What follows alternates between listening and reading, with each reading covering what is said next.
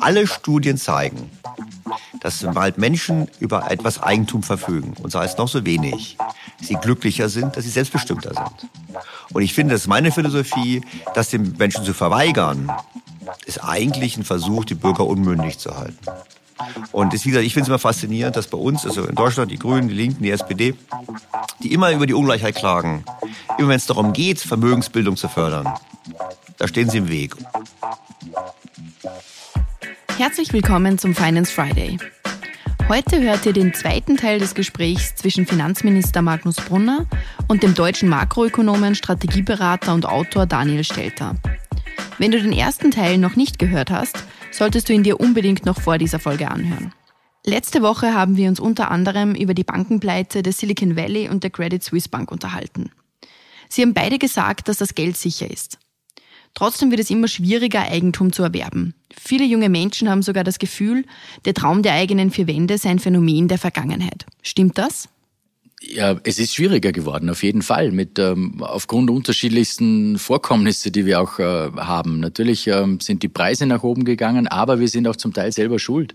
Also wenn ich mir in Österreich die Diskussion um die berühmte KIM-Verordnung, also wie kann, äh, wie kann ich einen Wohnkredit äh, gerade als jungen, junger Mensch äh, ergattern und wenn man hier die äh, die Vorschriften über die Verordnung immer strenger macht und immer mehr die Schraube anzieht, äh, dann finde ich das halt der falsche Weg. Ich habe durchaus Verständnis, dass man den Finanzmarkt stabilisieren muss, überhaupt keine Frage. Aber äh, die, die Umgebung hat sich verändert. Es hat sich die wirtschaftliche Situation verändert, die Zinssituation, die Zinslandschaft hat sich verändert und da muss man halt auch so eine Verordnung ähm, entsprechend äh, wieder den Lebensrealitäten auch anpassen.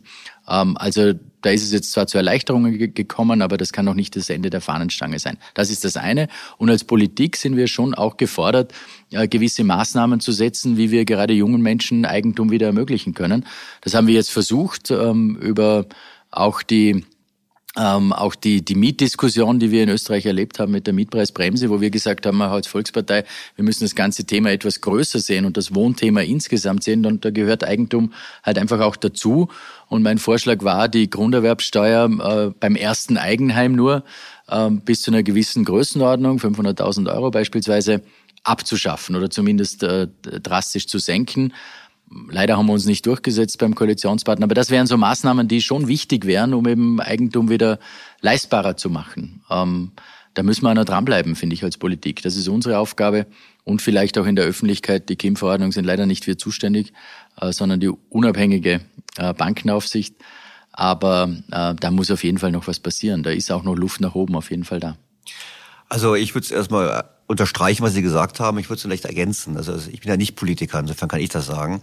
Ähm, ich finde es erstaunlich, dass gerade die Parteien, die die Ungleichheit der Vermögensverteilung beklagen, eigentlich mit ihren Handlungen dazu beitragen, dass es ungleich bleibt. Das will ich Ihnen auch gleich erklären. Bevor ich das erkläre, muss ich noch eins dazu sagen. Was ich gerade geschildert habe bezüglich des Finanzsystems und der zunehmenden Verschuldung, ist natürlich auch der Treiber dafür, dass die Vermögenspreise so stark gestiegen sind. Von dem Vermögenspreisanstieg profitieren natürlich nur diejenigen, die Vermögen besitzen, nicht die Dichtvermögen besitzen. Also der Immobilienpreisanstieg, den wir erlebt haben, auch in Deutschland und Österreich in den letzten Jahren, wäre ohne das billige Geld gar nicht möglich gewesen. Da muss man ganz klar sagen, das billige Geld ist ein wichtiger Faktor dafür, dass die Vermögensverteilung so ungleich ist. Was könnte man jetzt tun? Man müsste Eigentum fördern. Das hat bei uns in Deutschland zu tun damit, die Bürger sollten erstmal mehr Geld in der Tasche behalten behalten. Weil ich rede gar nicht von Steuern, ich rede vor allem von Sozialabgaben, die erheblich sind, wo die Bürger weniger Geld in der Tasche haben. Ich finde die Idee, äh, Grundsteuer zu senken, sehr gut, also von den ersten oder abzuschaffen bis zu einem bestimmten Betrag beim Erstkauf, sehe ich genauso. Aber es gibt auch andere Maßnahmen. Die Regulierung, die die in Deutschland haben im Mietenmarkt, im Immobilienmarkt, subventioniert eigentlich das Mieten gegenüber dem Eigentumserwerb. Weil viele Menschen könnten was erwerben, aber es lohnt sich gar nicht, weil sie in der Wohnung sitzen. Auch das ist übrigens das Unfaire. Sie haben es, die Frage war ja, junge Menschen können nichts erwerben. Junge Menschen kommen auch neu auf den Wohnungsmarkt. Ich habe mal gehört, wenn man als Nicht-Wiener nach Wien kommt, ist es ein bisschen schwierig, eine Wohnung zu bekommen, weil scheinbar, habe ich gehört, gerüchteweise, dass es also auch gewisse Allokationsmechanismen gibt, wie man nicht leicht einen ganz guten Zugriff hat. Also, was passiert ist folgendes. Wir subventionieren Wohnungen für große Teile der Bevölkerung, die es gar nicht brauchen, die es mal gerne mitnehmen. Wir haben einen schweren Zugang rein äh, von, von, von Leuten, die neu auf den Markt kommen, weil die nur den kleinen Teil haben Neubau und ähnliches, wo die Regulierung nicht greift. Dann haben wir das Thema, dass die Regierung sagt, oh, Es gibt ein Umwandlungsverbot. Also ich komme aus Berlin, also Umwandlungsverbot heißt, ein Mietshaus darf nicht in Eigentumswohnungen aufgeteilt werden. Vermeintlich gut, weil das Motto, die Mieter sind geschützt. Die richtige Antwort wäre doch gewesen zu sagen, wir geben dem Mieter nicht nur Vorkaufsrecht, was sie haben, nein, wir legen Programme auf, die den Mietern ermöglichen, die Wohnung selber zu erwerben. Dass wir denen quasi auch helfen, Eigenkapital zu haben. Warum sollte man das tun? Alle Studien zeigen, dass sobald Menschen über etwas Eigentum verfügen, und sei es noch so wenig, sie glücklicher sind, dass sie selbstbestimmter sind. Und ich finde, das ist meine Philosophie, das den Menschen zu verweigern, ist eigentlich ein Versuch, die Bürger unmündig zu halten. Und das, wie gesagt, ich finde es immer faszinierend, dass bei uns, also in Deutschland, die Grünen, die Linken, die SPD, die immer über die Ungleichheit klagen, immer wenn es darum geht, Vermögensbildung zu fördern, da stehen sie im Weg. Und in Deutschland ist die Vermögensverteilung sehr ungerecht, sehr ungleich. Aber sie ist nicht deshalb ungleich, weil bei uns die Reichen so viel reicher wären als die Reichen in Frankreich, Spanien oder Italien. Sondern es liegt daran, dass die große Masse nichts hat. Deshalb löst es auch kein Hebel, wenn ich den Reichen jetzt was wegnehme, nützt es ja nichts, dann haben die anderen noch nichts. Das heißt, wir brauchen einen ganz anderen Ansatz und das muss man eigentlich angehen und ich finde es eine wichtige politische Aufgabe. Übrigens gesellschaftspolitisch dahingehend, weil es letztlich die Geisteshaltung der Bevölkerung prägt. Wenn ich quasi immer abhängig bin, auch von Transferzahlungen, dann habe ich eine ganz andere Haltung zur Gesellschaft, als wenn ich selbstbestimmt bin. Und manche scheinen Selbstbestimmtheit zu fürchten. Ich würde mich darüber freuen. Lassen Sie uns vielleicht noch zu einem weiteren Thema kommen. Sie haben es beide bereits angesprochen und es schwingt bei allem bisher Gesagten mit. Die hohe Inflation.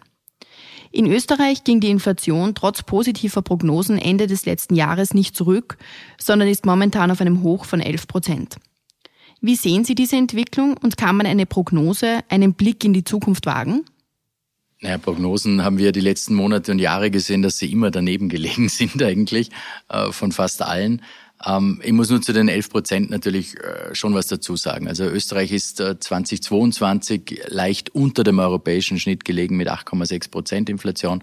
Äh, der europäische Schnitt war etwas drüber. Jetzt sind wir in den Monaten Jänner und Februar ähm, etwas drüber gelegen. Also knapp, aber doch drüber über dem europäischen Schnitt. Das ist zu viel, überhaupt keine Frage.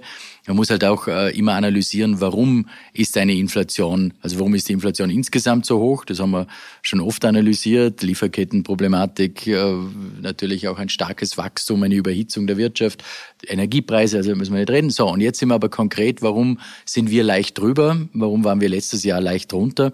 Hat auch viel mit äh, Dingen zu tun, wie Warenkörbe, wie sind sie ausgestattet? Österreich ist stark vom Tourismus abhängig. Das treibt natürlich ähm, die Inflation noch weiter nach oben. Auch die hohen Lohnabschlüsse, die wir in Österreich äh, erleben, äh, treiben die Inflation natürlich noch an. Wir sind in einer Art Lohnpreisspirale äh, schon drinnen. Und ob das jetzt von der Gewerkschaft Preis-Lohnspirale genannt wird oder umgekehrt, ist eigentlich egal.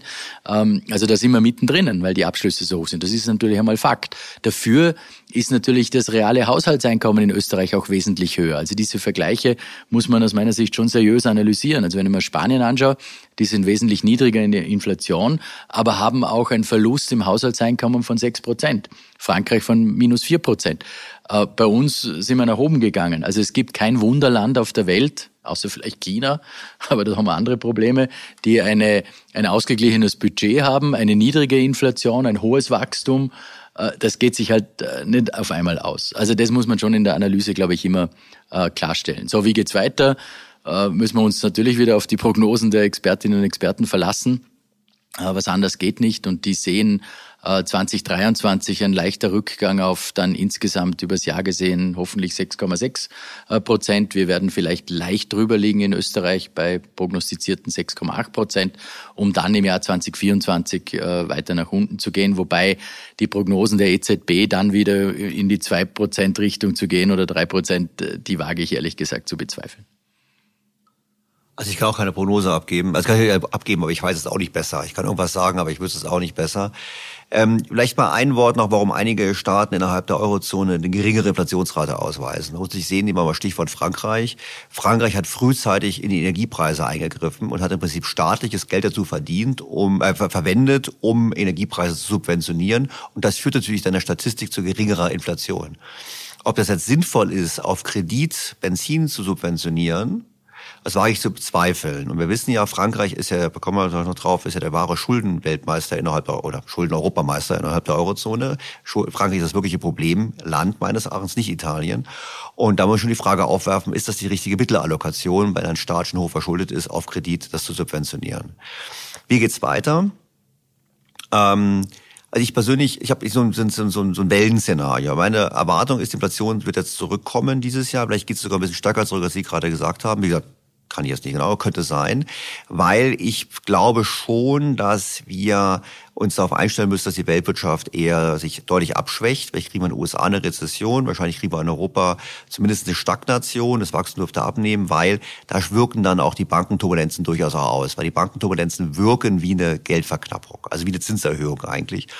Und ähm, Geldmengen war lange auch nicht mehr en vogue, aber wir haben gesehen, wenn die Geldmenge stark wächst, gibt es Inflation, Stichwort Corona, und die, Inflation, die Geldmenge wächst faktisch nicht mehr in Europa und in den USA schrumpft sie. Und deshalb spricht dafür, dass wir einen Rückgang der Inflation bekommen, verbunden mit einer Abschwächung der wirtschaftlichen Aktivität. Wird sie auf die zwei drei Prozent gehen? Glaube ich auch nicht. Und was dann passieren würde meines Erachtens ist, wir werden die Rückkehr der Inflation erleben. Aus drei Gründen. Zum einen, weil die Notbanken zu früh von der Bremse gehen wegen der Abschwächung. Zum Zweiten, weil wir äh, einen demografischen Wandel erleben. Also wenn wir Arbeitskräfteknappheit haben, die werden wir auf Dauer haben, wird die Verhandlungsmacht der Arbeitnehmer höher bleiben und das wird tendenziell zu Lohndruck führen, deshalb auch zu Preisdruck führen.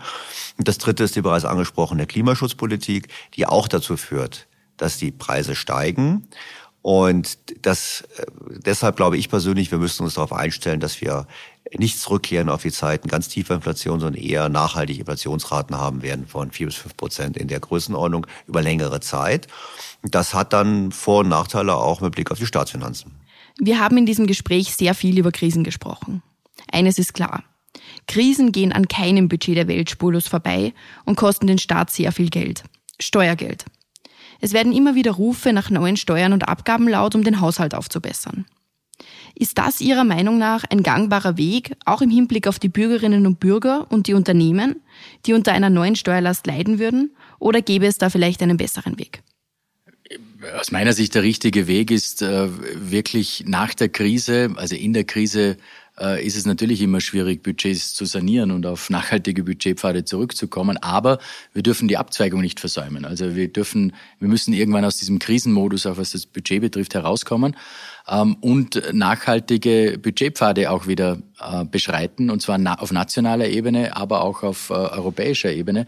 Und zwar nicht aus Selbstzweck oder weil es so gut klingt, sondern äh, weil wir uns Spielräume schaffen müssen für die Zukunft. Eben national und europäisch. Wir haben das gesehen jetzt bei der Bekämpfung der Inflation. Wer kann die Inflation wirklich bekämpfen? Das ist die jeweilige Zentralbank. In, in Europa halt die Europäische Zentralbank. EZB hat es gut gemacht, hat es intensiv äh, genug gemacht? Nein, aus meiner Sicht. Uh, too late, too little, wie es so schön heißt. Aber, und das muss man schon auch fairerweise sagen, sie hatte halt auch nicht die Möglichkeit, ähm, weil die äh, Verschuldungssituation mancher Länder, Sie haben Frankreich, Italien angesprochen, halt ist, wie sie ist.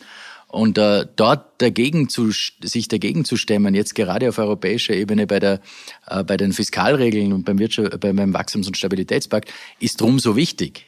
Wie gesagt, nicht aus Selbstzweck, sondern äh, weil wir uns Spielräume schaffen müssen und weil wir den Institutionen auch ermöglichen müssen, dann wieder äh, konkretere Maßnahmen und intensiver ähm, einwirken zu können. Äh, das müssen wir auf nationaler Ebene machen, aber auch auf europäischer Ebene. Und darum setzen wir uns auch auf europäischer Ebene so dafür ein, dass wir, dass diese Fiskalregeln halt vernünftig sind und nicht, dass wir äh, zu einer Vergemeinschaftung von Schulden kommen, dass wir wieder neue Dinge auflegen, meinen auflegen zu müssen auf europäischer Ebene, wo wir alte Regeln haben, die so schlecht nicht waren. Und gewisse Anker als Zielvorgaben äh, zu haben, spreche über, die, über das Maastricht-Defizit von drei Prozent, die 60-prozentige äh, Schuldenregel. Also das sind Anker, die wir beibehalten müssen, unbedingt. Da bin ich froh, dass wir uns jetzt einmal im, im ersten Schritt äh, bei den Fragen zumindest durchgesetzt haben.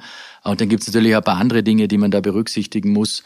Mehr Transparenz auch hineinbringen. Es kann nicht sein, dass die Kommission dann bilateral mit einem Mitgliedstaat äh, vielleicht im Hinterzimmer sogar irgendwelche Dinge ausmacht. Also da sind unterschiedliche äh, Maßnahmen zu treffen, aber wir müssen dringend darauf schauen, dass die Budgetsituation einfach wieder nachhaltiger wird. Ähm, wie gesagt, national und europäisch. Ja gut, Stichwort Steuererhöhung in Deutschland, ja ganz beliebtes Thema, wird immer gefordert. Wir müssen uns eins vor Augen halten. Erst einmal, der große Inflationsgewinner ist der Staat. Und laut dem Gutachten des Sachverständigenrats der Bundesregierung ist die Schuldenquote in Deutschland gesunken im letzten Jahr. Wir hatten letztes Jahr zwar Rekorddefizit, trotzdem ist die Staatsverschuldung relativ zum Bruttoinlandsprodukt zurückgegangen, weil das Bruttoinlandsprodukt wegen der Inflation nach oben gegangen ist. Und wenn wir dann, das ist der erste, erste Punkt, das heißt im ersten, was ich noch für Deutschland sprechen, Deutschland hat erstmal immer noch kein Staatsschuldenproblem. Fernab davon entfernt. Es gibt keinen Grund, aufgrund der Staatsschulden die Steuern zu erhöhen. Das zweite ist, unsere Politiker haben ja nie gespart. Ich nehme an, ihr habt in Österreich mitbekommen, man hat sich immer gelobt über die schwarze Null. Die schwarze Null war aber keine Leistung von Herrn Schäuble, sondern es war eine Leistung von Herrn Draghi, weil die Zinsersparnis des Staates war deutlich höher als jemals gezirkte Schulden. Also die haben einen Bruchteil davon zur Schuldentilgung verwendet, sondern sie haben das Geld für andere Dinge ausgegeben. Gleichzeitig hatten wir eine recht gute konjunkturelle Entwicklung bis Corona und die Steuer- und Abgabenquote ist relativ zum Bruttoinlandsprodukt gestiegen. Das heißt, der Staat hat uns absolut und relativ mehr von unserem Geld abgenommen mal zu sagen. Ich rede von Deutschland. Ich rede das nicht, weil ich sehe gerade, der Finanzminister wird ganz unruhig. Ich rede wirklich jetzt von Deutschland. bisschen. Und dann haben sie das Geld natürlich verwendet in Deutschland vor allem für den Konsum. Also Rentenerhöhungen, neue Renten, etc. etc.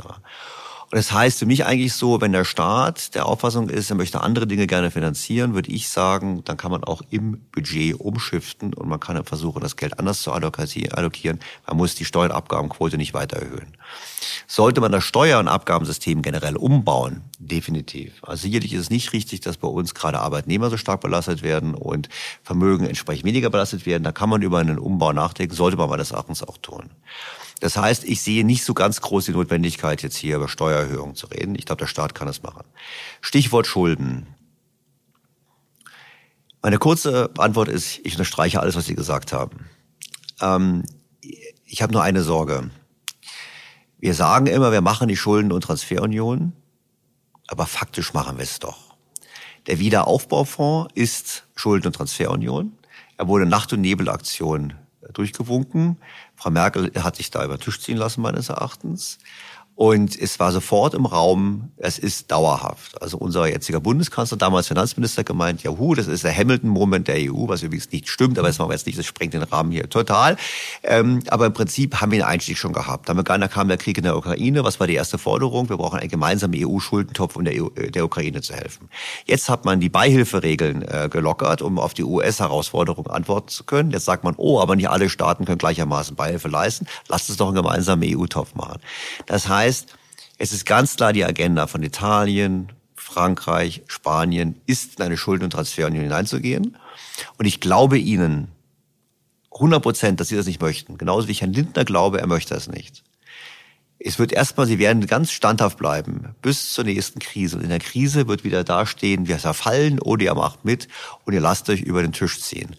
Und deshalb wäre mein Plädoyer eigentlich zu sagen, lasst uns doch anerkennen, dass der Euro und innerhalb der EU der Druck dahingehend sehr stark ist, dann lasst uns doch es so gestalten, dass wir was im Gegenzug bekommen. Und ich persönlich bin zum Beispiel nicht dafür, einen Blankoscheck zu schreiben. Ich bin nicht dafür, dass wir eine Schuldentransferunion machen, wo wir dauerhaft einzahlen. Ich wohne in Berlin. Ich kann jeden Bayern verstehen, der nicht mehr gerne in den Länderfinanzausgleich einzahlt, weil das Geld in Berlin so schlecht verwendet wird. Ich bin in Deutschland, ich sage mir, Moment mal, Italien ist der Hauptempfänger aus dem Wiederaufbaufonds. Und wenn ich in Deutschland mein Haus saniere energetisch, dann bekomme ich vielleicht 15 Prozent der Kosten gedeckt. Wenn ich mal in Italien mein Haus energetisch erneuere, habe ich bis vor kurzem 110 Prozent der Kosten bekommen vom Staat. Also da frage ich mich schon, ist das das Richtige? Vor allem, weil die Italiener auch noch viel mehr Vermögen haben als die Deutschen. Und ich mir eine Frage mal aufwerfe, wenn man große Vermögensabgaben spricht, warum machen die Italiener keine Vermögensabgaben? Wie gesagt, sprengt den Rahmen hier. Ich will bitte sagen, statt einen Blankoschein zu schreiben, würde ich überlegen, ob wir nicht einen großen Schritt machen und sagen, wir poolen, wir werfen unsere alten Schulden zusammen. Bis zu einem bestimmten Prozentsatz vom Bruttoinlandsprodukt. Alle schmeißen die alten Schulden zusammen, verbunden mit einer ganz klaren Regelung, es gibt kein Bailout für die Zukunft, wo es auch drin steht, auch in der Nachtschicht darf man kein Bailout mehr beschließen. Und dann werden online ausgegeben auf Länderebene immer mit der Klausel, dass wenn der Staat nicht mehr zahlen kann, man sie leichter umschulden kann. Das heißt, statt die Zukunft blanko zu machen, für die Vergangenheit einen großen Schritt machen. Und dann könnte man sich auch aus Deutschland großzügigerweise kann sagen, dann lasst die Italiener und die Franzosen ein bisschen mehr in diesen gemeinsamen Schuldentopf schmeißen, dann haben sie ein bisschen Entlastung, aber einen klaren Neustart. Einen Blankoscheck zu geben, ohne mitreden zu können, wie der französische Kollege sein Geld ausgibt, das können sie nämlich nicht. Und die Franzosen werden es auch nie zulassen. Einen Blankoscheck zu schreiben, solange der selber entscheiden kann, geht nicht. Deshalb Historie bereinigen, und für die Zukunft sagen, ganz klar nur Bailout gibt's gar nicht mit Regeln, wo die Finanzmärkte auch wissen, Achtung, wir müssen aufpassen, wenn die Schulden hochgehen, müssen wir mehr Zinsen verlangen. Das wäre mein Modell. Ich bin Realist, sage ich mir, ich bin nicht Politiker. Es wird politisch schwer durchzusetzen sein. Ich will es mindestens mal probieren. Zumindest will ich mal probieren und gerade Deutschland sollte sagen, wir legen da viel Geld auf den Tisch als Beitrag für so eine Lösung es wäre richtiger, anstatt heute so weit sich durchzuwursteln. Und dann ist es, hieß es so schön nicht, halb zog's ihn, halb fiel er hin, so wird es dann wieder passieren. Und das endet meines Erachtens dann gar schlimm, weil am Ende wird es die Beitragszahler, auch Deutschland, nachhaltig überlasten. Also interessantes Modell, ja. Ähm, wir sind natürlich als kleines ähm, Mitgliedsland da ein bisschen, uns ist ein bisschen die Hände gebunden, aber wenn wir große Partner haben wie Deutschland, äh, aber auch Schweden und andere, ähm, hätte man durchaus Möglichkeiten. Aber Sie haben recht, die Realität leider äh, ist momentan in Europa eine etwas andere. Sie haben Frankreich, Italien angesprochen, Spanien kommt dann auch noch dazu. Ähm, schwierig. Äh, zwei Dinge, die mir nur aufgefallen äh, sind, weil jetzt müssen wir uns ja in einer Sache wenigstens widersprechen. Äh, das war Ihr Zugang, also wo ich Ihnen recht geben muss, ist die, die Einnahmenseite. Also ich bin auch der Meinung, wir brauchen keine neuen Steuern oder Steuererhöhungen. Im Gegenteil, wir haben ja kein Einnahmenproblem, wir haben ein Ausgabenproblem.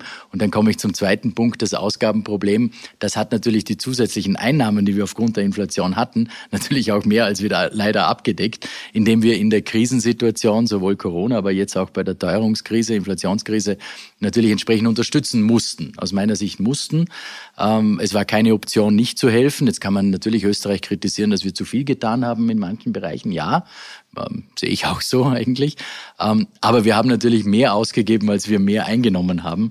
Also es ist eher ein Ausgabenproblem als ein Einnahmenproblem. Da bin ich wieder Ihrer Meinung. Keine neuen Steuern äh, brauchen wir nicht, haben wir genug, mehr als genug. Ähm, wir müssen nur die Ausgaben in den Griff bekommen. Meine Herren, vielen Dank für das Gespräch. Ja, danke Ihnen. Dankeschön. Vielen Dank fürs Zuhören. Wenn dir die heutige Folge gefallen hat, dann abonniere den Podcast gerne auf Spotify, Apple Podcast oder einem anderen Podcast-Anbieter deiner Wahl. Mehr Infos zum heutigen Thema findest du in den Shownotes. Für tägliche Updates zur Arbeit der Finanzverwaltung und aktuellen Themen folge uns gerne auf unseren Social-Media-Kanälen. Die Links zu unseren Seiten findest du ebenfalls in den Shownotes. Die nächste Folge des Finance Friday erscheint kommenden Freitag. Bis dahin, alles Gute.